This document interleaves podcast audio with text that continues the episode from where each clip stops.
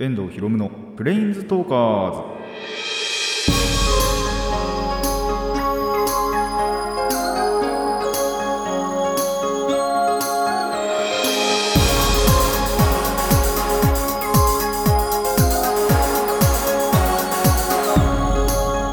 ラジオの前の皆さんこんにちは。遠藤博夢のプレインズトーカーズパーソナリティの遠藤博夢です。この番組はマジック・ザ・ギャザリングのプレインズウォーカーたちがさまざまな世界へ旅できるがごとくさまざまな話をしようという番組です。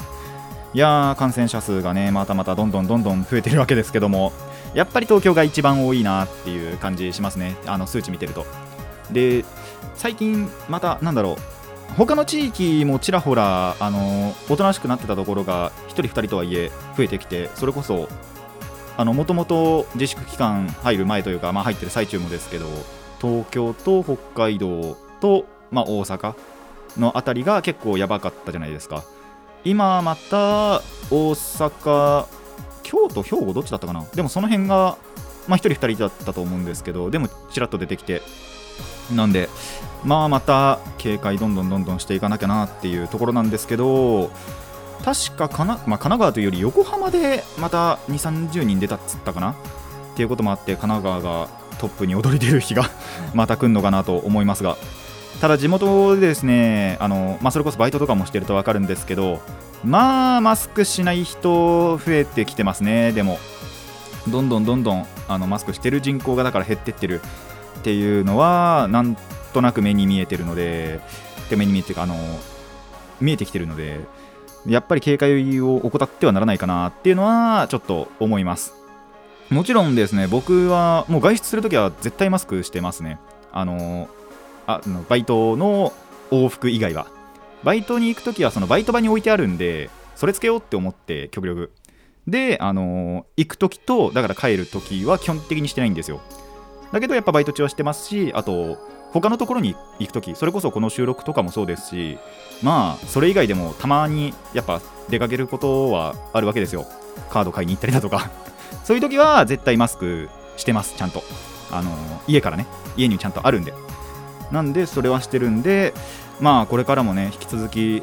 自分なりの警戒はちゃんとねしていこうかなと思うんですけどちょっと一個友達が怖い話をしてきましてなんか電車に乗ってたらしいんですよ僕の友達が。そしたらまあ、東京というよりは確かもう神奈川に入ってなんなら地元近くだったと思うんですけど、あのー、マスク警察がいたらしくって、まあ、どういうことかっていうと、あの、ドキュンなのかななんかぽいあのセリフっていうかそのいつの話を聞くとそうっぽいんですけど、まあ、マスクしてない人に対して電車の中でですよ。あのマスクしてない人になんでマスクつけてるんだみたいなことを言う人がいたらしくって見たらしくってそいつ自身が受けたわけじゃないんですけどだから他の人が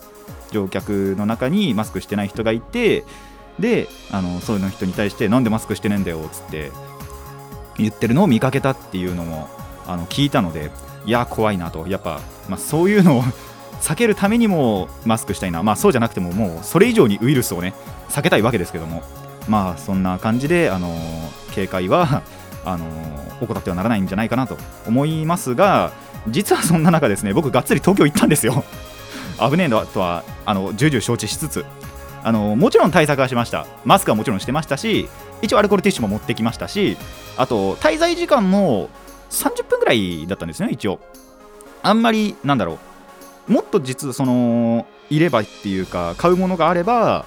あのもうちょっと滞在したかもしれないんですけどただやっぱ人が少なくてその時。であんまり買うものもなかったんですよね。本当に最低限あもう全部パーって回って変えたしもういっかって思って本当に30分ぐらいで切り上げてあのー、すぐ帰りました。でもちろん帰りの時もちゃんとマスクしてますしまあ電車の中ちょっと混んでる時もあったんですけどまあそれはさすがにしょうがないなっていうことであのー、そのまま帰ったんですけどもまあ、本当にそれこそそういうよっぽどのことがない限りはですね、あのこれからも控えるようにはしていこうかなと思います。電車乗るのは多分それこそこうやってね収録に来る時ぐらいかな。まあそれでついでにねどっか行くとかっていうのはもちろんあるんですけど、それ以外でなんだろう電車使うってなるとやっぱりその映画見に行くだとか、あのミラクルリープはもう絶対見に行きたいと思ってるので、それとかでまあ電車は利用していこうかなと思います。本当皆さんもあのまだまだねやっぱり波が引いてないとかなんならぶり返してきてる感じで一応なんか今のしなんだろう施策っていうか、あのー、目指してる部分じゃないところというか、あの、緊急事態宣言は出さない方針ではあるみたいな感じで言ってたと思うんですけどまあ結局そのあまりにもねやっぱりその感染者数多くなるとあのなるんじゃないかなとまた緊急事態宣言発動する発令するんじゃないかなって思うのでそうならないためにもねあのやっぱ不自由だったじゃないですか。なんでそういうのを防ぐためにもやはりあの警戒はねしていきましょう。マスクは絶対した方がいいと思います。それでは始めていきましょう。遠藤ひろむのプレインズトーカーズ。今回もレッツプレインズトーク遠藤ひろむの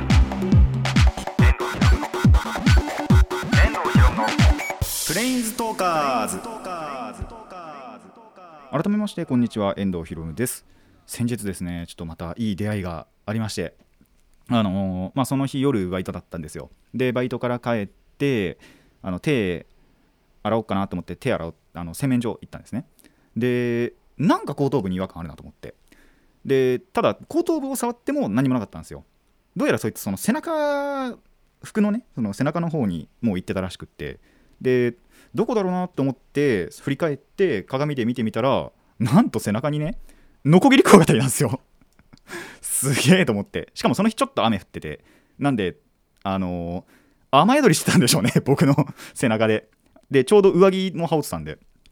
すごいと思って。でまずその洗面所で僕一人でテンション上がってでそしたらそいつが結構前の方にツツツってあの歩いてきたんでとりあえず通ってえーと、お母さんがあまりにもびっくりしすぎたんで外に話しました。あいつ生きてんかな？雨降ってたんだよな。大丈夫かなと思うんですけど。なんでしかも結構角が立派だったあ顎か。顎がすごい立派だったんですよ。ちゃんと本当に皆さんが想像するザ・ノコギリクワガタって感じのちゃんとした立派な顎をお持ちのあのノコギリクワガタが僕の背中に止まってて。なんでおすげえと思ってす本当立派だったんで。そういうのもあってあいい出会いしたなって思いつつあのちゃんと自然にね返しました。なんでいやいい。まあ、まだその時の6月だったんですけどなんでいやいい経験したなっていう思いがありました。まあなんならやっぱり僕その小学生の時はそのカブトムシとかクワガタとかすごい大好きだったんですよ。あの虫キングっていう昔のアーケードゲームもちょうどやってた頃だったんでその時の感覚が蘇ったなと思います。でここでねちょっと皆さんにクイズなんですけどもクワガタまあカブトムシもですけど同じ全く同じ個体、まあ、例えばカブトムシでも角の大きい小さいってあるじゃないですか。あれって何で決まるかって皆さん分かりますか？シンキングタイム 10, 10秒ではなくてもいいか、まあ、ヒント1つ与えるとあの成虫になってからはもう絶対変わらないんですよ。ある時期にどういうことをしてるとっていう時点でもうその大きさが変わるんですね。これ何かっていうと幼虫時代にの、あの、土が栄養を含んでたかどうかなんですよ。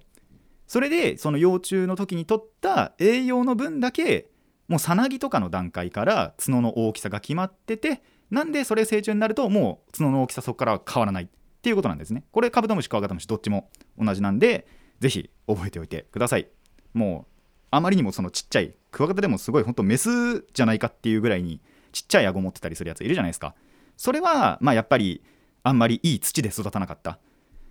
逆にすっごい立派なもう角とか顎を持ってるやつらってのは例えばそうですねあの、野菜を育てる時に肥料を使うじゃないですか農薬じゃなくて肥料の方を使ってる土とかで育つと立派な角になってるんじゃないかなと思いますのでそれによってねその土地がいかに肥料を使ってるのか農薬を使ってるのかみたいなまあなんならどっちも使ってないのかみたいなことが分かるのかもしれません是非ね覚えておいてくださいまあ、全く違う話でね、あのコーナー進めていきたいと思います。え今回、こちらのコーナーからいきましょう。カラオケの話。というわけで、あのー、もう前回の収録の翌日なんですけども、あの前回の最後にカラオケ来てって言ったじゃないですか。あの翌日に行きました、カラオケに。で、その時行ったので、その時に感じたことをちょっとお話ししようかなと思って、もうカラオケそのものは本当に楽しかったで、要は終わるんで、あのー、なんだろうな、僕なりに考えたカラオケの、まあ、楽しみ方というかカラオケで失敗しないコツみたいな感じのをちょっとお話ししようかなと思います。まああのー、本当にオチもないつまらない話なんですけどもこれからの皆さんのカラオケライフの参考にしてほしいなと思うのでぜひ聞いてください。でまずその前に質問なんですけどもあの質問続きっていうか問題続きです。あの申し訳ありませんね。あの皆さん1人でカラオケまずしますでしょうか？僕バリバリします。で仮にするならあの何時間ぐらいやりますか？僕バリバリ78時間やるんですけど。1人で。あの1人なんなら僕本当に1人カラオケするし78時間あのー、カラオケ本当に1人カラオケするんですよ。まあ短いとさすがに23時間で終わることもあるんですけど基本的には78時間やります。まあそれなんでかっていうとあのー、元を取りたいから。大体やっぱ、まあ、友達といってもそうなんですけどフリータイムって言って、まあ、時間あのー、なんだろう。例えば僕のそのよく行くカラオケだと10時にオープンしてそこから8時までがまあ朝から取れるフリータイム。なんで10時間取れてえっと6時から入るとあの夕方の PM6 時から入ると、えっと、翌日の5時まで。だから11時間かな確か。の、えっと、フリータイムが取れるわけですよ。まあ仮に、まあ、僕大体行くのは朝なんで10時、まあ回答しなかったな10時半から始めるとしてえ、ー、と、まあ、8時までは歌わないとしても、7時まで歌えば、まあ、6時間半、それでもまあ7時間、ん？違うな。だから9時間か。あれ？それ7時 ?10 時から7時で9時間。なんなら、えっ、ー、と、で、僕大体その時は、あ、9時間やってるわ。9時間やってたわ。10時半に入って、7時半ぐらいまでやってたんで、えー、9時間やってました。まあでも、平均すれば7、8時間ぐらいかなって思います。まあそれだけやればやっぱフリータイムでねいつまでも歌えるんだったらもう歌える限り歌いたいじゃないですか。ということで大体7、8時間歌うんですよ。ただこっから僕学んだことなんですけどまあ23人で行く方がいいなって思います。これあの1人でやるときと23人でやるときのメリットデメリットって実は表裏一体なんですよ。何かっつうとまず1人で行く場合歌える曲数ってもうまあその分だけ絶対的に多いじゃないですか。2人で行く。かもう2人で行くっていう時には単純にその倍になりますし3人で行くって場合はその3倍になるわけですよ。1人で行くと。なんでまあただただ歌える曲数が多いと。でしかもその他の人をもう気にする必要はない。など何を歌っても絶対文句言われない。しあのまあなんだろう。場が盛り下がったりすることもない。もう本当に何も気にせず歌える。っていうのがメリットなんですけどデメリットとして喉の負担と体力の消費半端ないんですよ。それを結構これまで一人カラオケしてたんですけどそんだけやってて最近やっと気づきました。まあやっぱ自粛期間とかもあって体力落ちてるっていうのもあるんですけどあんまりにも体力消費しすぎてもうなんなら34時間経ったぐらいですでにボロボロだった気がするんですよね。でしかも喉もちょっと最初の方で飛ばしすぎちゃっててかあの無茶な歌を歌っちゃって自分の声域に合わない。であのもうカッスカスになってたんですよね。その時点で。あのちょっとある程度のもう高さの音は出ないっていう感じになってたんでその辺がやっぱその1人で行くデメリットかなと。で逆に2人以上ってその本当に逆なんですよ。あのデメリットからちょっと先に言っちゃうんですけど歌える曲数はもちろん1人にに比べてあの少なくなりますしそれ人が増えるにつれてどんどんどんどん少なくなっていくわけじゃないですか。でえっ、とやっぱ他の人まあ大体僕らは同じような集まりなんでアニソンばっか歌ったりっていうことはあるんですけど仮にやっぱりその会社の人たちとかでとかあの二次会とかでとかあとクラスメイトとかであのクラスメイトととかってなるとやっぱりその歌いにくい歌とかもあるわけじゃないですか。僕バリバリあるんですけど。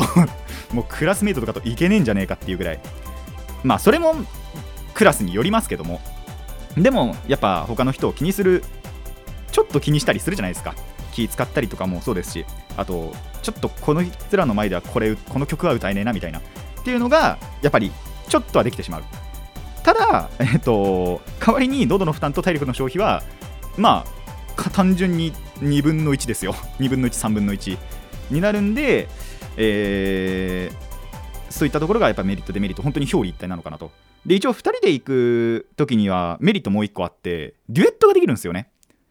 ただそのもデュエットができるってのもその曲を知ってるって人とじゃなきゃできないじゃないですか。それがまたデュエットのデメリットでもあるんですけど。それでやっぱその自分が歌いたいからって言ってあの知らないやつに押し付けるのもあるじゃないですか。やっぱお互いの合意のもとあのデュエットを行える方が絶対楽しいと思うので、えーと、そこが本当にメリットデメリットかな。長所短所というか表裏一体なねメリットデメリットなのかなと思います。ちょ最近それこそその前回言った朗読劇のタイムリープガールを見てですねあのデュエットはすごいやりたいなと。まあその前からやりたかったんですけどやっぱりそのなので欲が出てきたんですよやっぱりやりたい欲が。ただあの一緒に歌えるやつがほとんどいないっていう そこがまた悩みの種ではあります。まあなんで皆さんねあのー、同じ歌を知ってる人とデュエットするっていうのはやってみるとやっぱり楽しいと思いますのでぜひやってみてください。でえっ、ー、とまだありますね。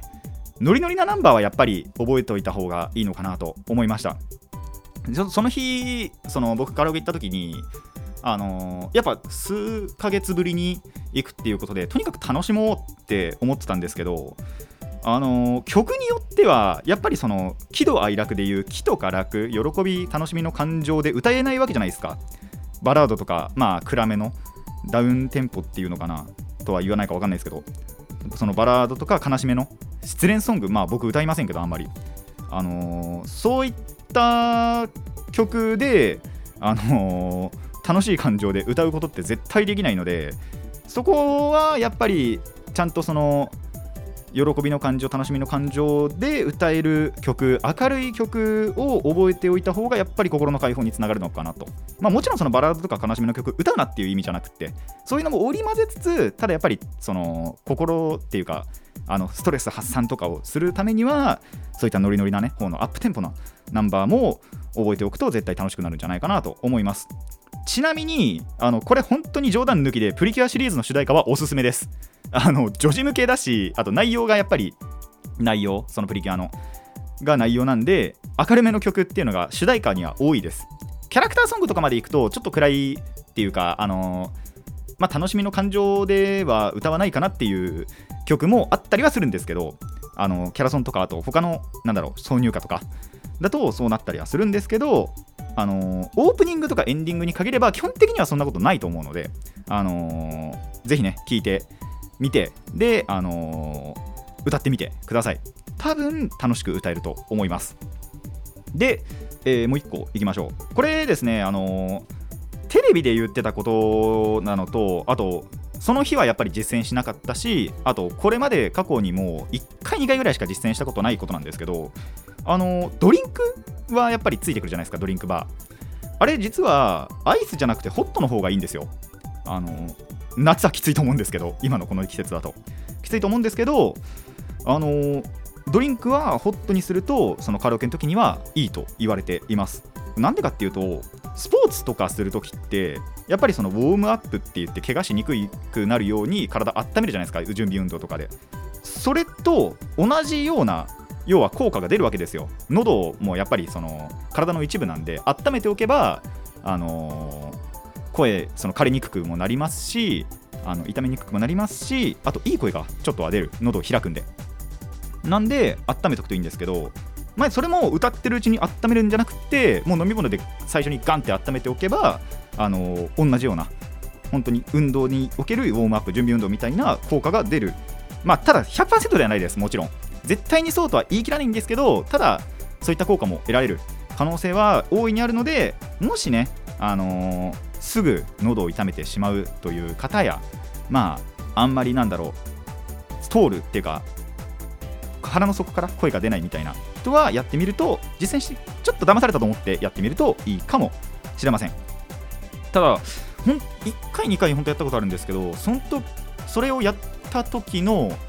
その採点の点数はいまだに超えてないんでやっぱりその方法っていいのかなって今でも思ってます。やっぱそれ以降めんどくせえなって思ったりしてあのホットドリンクじゃなくてアイスドリンク頼んだりしてでそれの時以上の点数って、まあ、具体的に95点なんですけどを出したことはないので同じ機種で。なんでやっぱりそれはあのそれなりに効果はあるのかなと思うのでぜひあの試してみてください。でこれはちょっとどうでも、あのー、アドバイスとかじゃなくて本当にどうでもいい話ではあるんですけどその最近タイムリープガールというあの80年代をね元にっていうか80年代の曲を中心にした、まあ、劇を朗読劇を、あの、見させていただいたんですけどもあの、80年代のなんで曲をちょっと覚えてみようって思ったんですよ。その劇で使われたものなんかを中心に。そしたらですね80年代の曲って A メロ B メロサビしかなくってほとんど。で2番までしかないっていう曲もちょいちょいあるんでめっちゃくちゃ覚えやすいです。なんでなんか曲を覚えたいなっていう新しい曲を覚えたいなって思った方はちょっと80年代の曲あの YouTube とかでね全然聴けると思うのであの探してみてください。歌詞見ながらとか見てみるとすっごい覚えやすいと。アニソンも含め。80年代の曲は覚えやすいのでレパートリーは増やしてみてください。ということであのーしかもね皆さんの実践してるやっぱことっていうのも聞いて参考にしてこれからのね僕のカラオケライフにもあの参考にしたいと思いますのであの僕は私はカラオケでは絶対こうしてるよとかあのこの曲いいよみたいなのありましたら、えー、ぜひねメールを送っていただけたら嬉しいなと思います。以上カラオケの話でした。遠藤ひろむのプレインズトーカーズ続いてはこちらです。映画の話はい、最近映画を見に行ったという話ではなく、あの金曜ロードショーでもね、映画ってやってるものなんで、えー、それで見たものの感想をちょっとお話ししたいかなと思います。えー、6月の13日、20日、27日、3週にわたって、バックトゥザフューチャーを、あのー、パート1、2、3ってやってたので、まあ、全部見たわけですよ。あのー、今はね、もうなくなっちゃったんですけど、あのユニバーサル・スタジオ・ジャパンにそのバック・トゥ・ザ・フューチャーのアトラクションがあったじゃないですか。でやっぱり乗ったことはあったんですよ。何回乗ったの56回以上乗ったんじゃないかなっていうあの記憶の中でも。ぐらい結構あのアトラクション大好きでなくなっちゃったのが本当に惜しいなって思うんですけどなんでやっぱそのバック・トゥ・ザ・フューチャーというものに興味はあったんです。ただやっぱり本編を見たことってなかったんですよ。アトラクションしか乗ってなくって。なんでちょっと今更なんですけど見て嬉しかったなと思いますしあのー、ここでちょっとそのバック・トゥ・ザ・フューチャーのえ本編のね感想をお話ししたいんですけどもこれまずそのパート1あの第1作目って1985年。でパート2が89年、えーと、パート3で1990年。という年代で公開してるんですけどこれね今でも通じるクオリティだなってまず思ったんです。それぐらいそのストーリーとかもそうですしキャラクターとかにめちゃくちゃのめり込めたんですよ。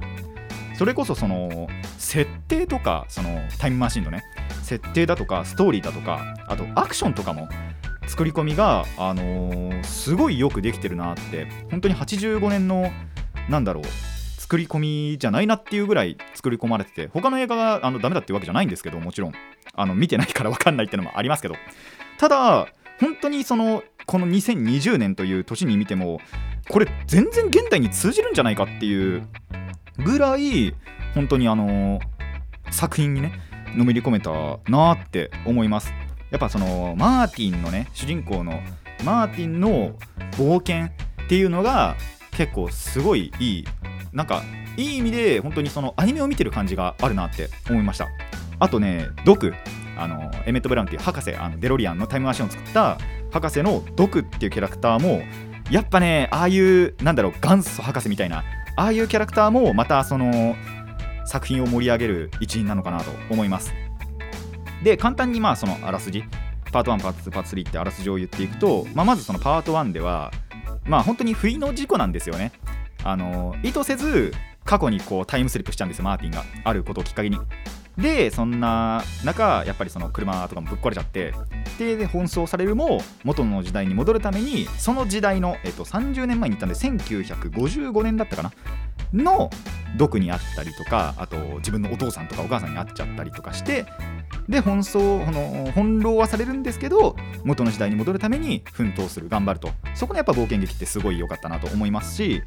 でパート2ではその未来が変えられちゃうんですね。あのこれ結構なんだろう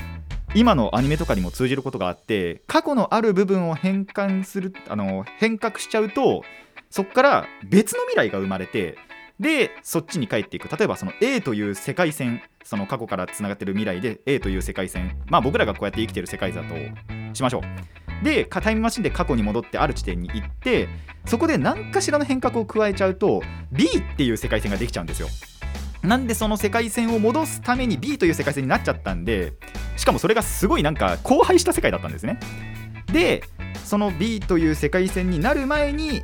その原因を突き止めて、あのー、世界を元に戻すためにまた過去に行く。まあそれも確か55年に行くんですけど。っていうところの、えーと、戻すためっていうそこのなんだろうな冒険劇がまた良かったなと。僕はこの2が一番やっぱ見てて好きだったなと思います。でパート3なんですけどこれパート2と実はつながっててパート2の最後でそのドクがあのまた未来ちゃんと変えれたんでパート2で。で、あの未来に戻ろうって思ったらちょっと不意また不意の事故でね今度はそのまたもっと過去に行っちゃうわけですよ。なんそっから何年前って言ったかな？70年前って言ったかな？100年前か？インディアンがいる時代って言ってましたね。にまたタイムスリップしちゃってでそれまた毒を取り戻すためにさらなる過去に行く。さあ元の時代を戻れるのか？そして未来への道がね開けるのかっていうのがパート3っていう感じで結構その本当どの作品もあのー、本当に現代に通じるアニメみたいな映画作品だなとハリウッド映画ですけどハリあの映画だなと思いました。あとねやっぱデロリアン欲しくなるなって思いましたね。あんなにまあ実際にやってることはあのー、すごい難しいんですよ。なんかプルトニウム使ったりなんだっけすごい電力を使わないと発生させないと。あの、飛べなかったりっていうのがあるんですけどすごいパッとその演出とかだけ見るとあのめっちゃ簡単に時間走行してるなってやっぱり思うんですよね。あの時速140キロで突入するとそれになった瞬間にタイムスリップするっていう同じ時点に。あのそのなんだろう指定した時間のでも同じ場所？その指定座標そのもの？あの地球上の座標そのものは変わんないんで。時間だけが変わるみたいなところのであの炎が出る演出もすごいかっこよくってやっぱそれが大好きだなと思うんですけどでもやっぱりタイムマシンってその作品内でも触れあの毒がちゃんと触れてるんですけど人類にはやっぱりまだ早いとは僕も思います。それがねあの賢く使える時代はいつ来るのか分かりませんけどもあのいつかねそういう人類になってくれると嬉しいなとも思います。僕もちょっと使いたいですしね。あのー、そういった時代が来ることを願いたいなと。やっぱりねあのー、ここからまたもうまた作品っていうかあの感想の方に行っちゃうんですけども過去の作品っていうのはやっぱどんなジャンルでも侮れないなっていうのは改めて思いました。あのさっきの話にちょっとつなげるわけじゃないんですけどつなげたいわけじゃないんですけどその80年代もの音楽もちょっと知ってみてでまあアニマックスとかを使ってやっぱその時代のアニメも僕見たっていうのはだいぶ前ですけど言ったと思います。で今回このなんだろう実写っていうかあのハリウッドの映画でも過去作を見てみて本当にそのどんなジャンルでも今の作品とほとんど遜色ないようなあの映画とか音楽とかあのアニメ作品っていうのは全然あるので本当にこの作品っていうのはそのいい例なのかなって思いました。もし見たことがないという方この作品はねほんと死ぬ前に一度は見た方がいいなって僕は個人的に思ったので、えー、見てないという方は TSUTAYA へ GO ということで。あとそう金曜ロードショーのなんだっけ時って結構カットされたらしい。僕はあのそれこそ本編全く見てなかったんで分かんなかったんですけどそれまで。分かんなかったんですけど、あの、結構カットされたシーンが多いらしいんですよね。どうやら。なんでそれをまあ本当に完全版で見るためにも、あのー、皆さんはね、ぜひ、TSUTAYA で行って、えー、バック・トゥ・ザ・フューチャーをね、まあ、パート1、2、3と借りて見てみることを、えー、おすすめしたいなと思います。ぜひね、見てみてください。以上、映画の話でした。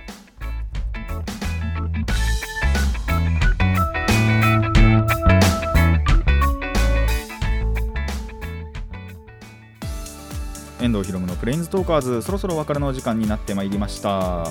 いやカラオケね。実はそれでまたその80年代の曲をその日はやっぱり覚えてなくて歌わなかったんですけどもあの覚えてからはしかも覚えやすくて本当に1日で数曲覚えられるレベルだったんでなんならやろうと思えば本当に10曲ぐらい覚えられるんじゃないかなって思うぐらいあの覚えやすいんでまた本当にね次回まあ23人で行きたいところですけどもあのカラオケ行く時にはやっぱりその辺のね曲も歌ってでまあもちろん現代の曲も好きなね曲は全部歌って、えー、盛り上がっていきたいなと思っております。でやっぱりそのさっきも言ったんですけど皆さんが何を歌ってるのか、まあ、どういう曲がおすすめなのかとかあとどういう歌い方というかそういうのがいいのかっていうのももちろん聞きたいのでそちらも、えー、メールでお寄せください。まあ後でも言いますけど。であとそう「バック・トゥ・ザ・フューチャー」本当にねあのー、やっぱこれ見てからまた USJ のあのアトラクション乗りたいなって思ったんですけどないんでね。なくなっちゃったんで。まあなんとなくどんな感じだったかなってのも覚えてはいるんですけど恐竜ティラノサウルス出たぐらいしか覚えてないんですよね。なんかいろんな時代にタイムスリップ確かする感じだったと思うんですけどあの本編と違って。本編は本当にまず85年がその現在の時間軸だとしてえっと、パート1で30年前55年に行ってで逆にパート2だと1回、えっと、2015年それでも今から5年前なんですよ。ただやっぱ世界の構想は違ってましたね。もうその作品あのバック・トゥ・ザ・フューチャーパート2の中での2015年では車が空飛んでるんですよ。でも今5年経ってもそれは実用化されてないと。でもなんか都市伝説では実用化そろそろされるんじゃないかみたいなことはあります。信じるか信じないかはあなた次第です。僕も まあ信じたいなとは思うんですけどもね。で、えっと、そうパート2の話なんですけど、えっと、1回2015年行ってでその後えっと、戻るんですけどまたその過去をね変えるために85年じゃねえや、えっと、55年に行ってでパート3ではそこからさらにえっと30え100年前だよな確か。そうですね。1900違う1855年かな多分。あ1855年合ってるね多分。おそらく。あ違う。合ってんのかな。わかんねえや。すいません忘れました。ですけどまあその、えっと、1234地点しか要は行かないんですね。がそのアトラクションの方だと USJ のアトラクションの方だとえっと56回ぐらい確かタイムスリップしたんじゃないかなってあちょっとあんまり本当にこっちも覚えてないんですけど最後乗ったのもうもう何年も前なんでちょっとさすがに覚えてないんですけどまたやっぱ乗りたいなとは思いました。いつか復活してくんねえかな復活したら絶対行こうと思います。わかんねえな。復活したらですけどね。あとまあそれこそその完全な形ではやっぱりその見れてないということなので僕全く気づかなかったんですけども。なんで、まあ、いつかそれもなんかビデオサービスとかで見れたら見ようかなと思います。皆さんもぜひ見てみてください。